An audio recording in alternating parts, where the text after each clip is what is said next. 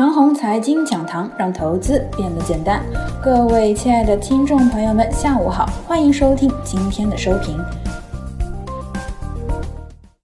行情演变的模式到底有几种呢？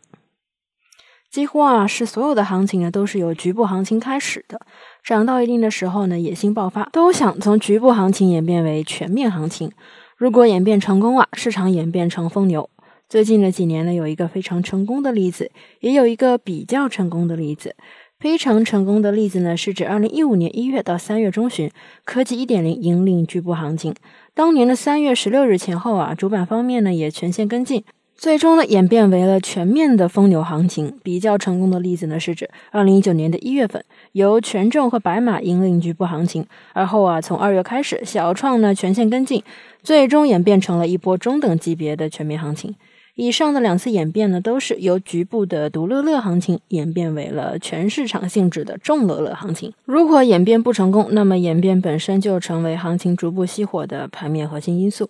这就是相当于啊，本来是局部行情，市场的资金呢还是充足的。等到演变开始之后呢，市场加入的板块就越来越多，从而引起了市场资金跟不上，从而导致了行情的滞涨，随后行情走弱。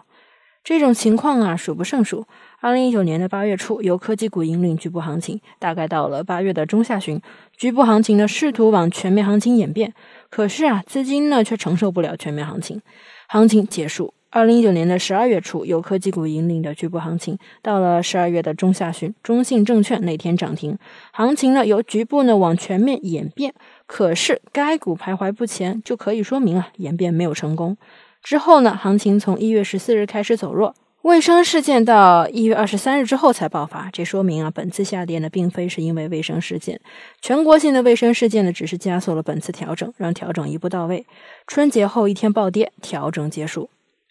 演变的机理啊，我再赘述一下：行情启动之后的一段时间呢，由科技股带领着局部行情，等到行情带上了权重和白马之后，市场资金往往跟不上，有限的资金啊，如果集中在科技股上呢，行情还有可能继续。如果有限的资金既要支持科技股，又要支持权重和白马，那谁都涨不动，行情便结束了，这就是失败的情况。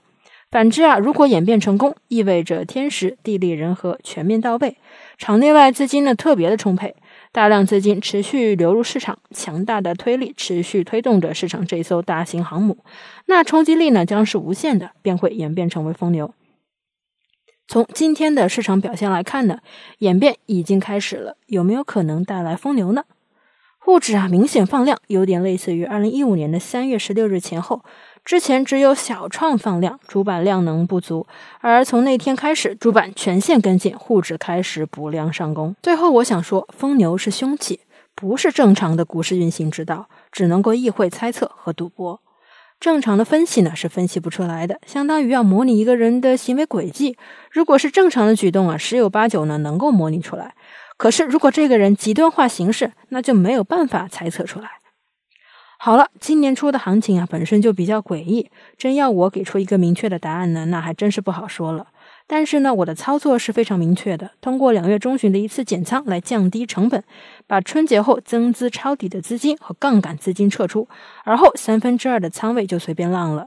二零一五年的上半年呢，我也是这么干的。事前只有神才知道小创啊能够从一千五百点涨到了四千点，但是呢，可以通过持有大部分的仓位来逮住那波行情。以上就是我们今天的全部内容，祝大家股票涨停。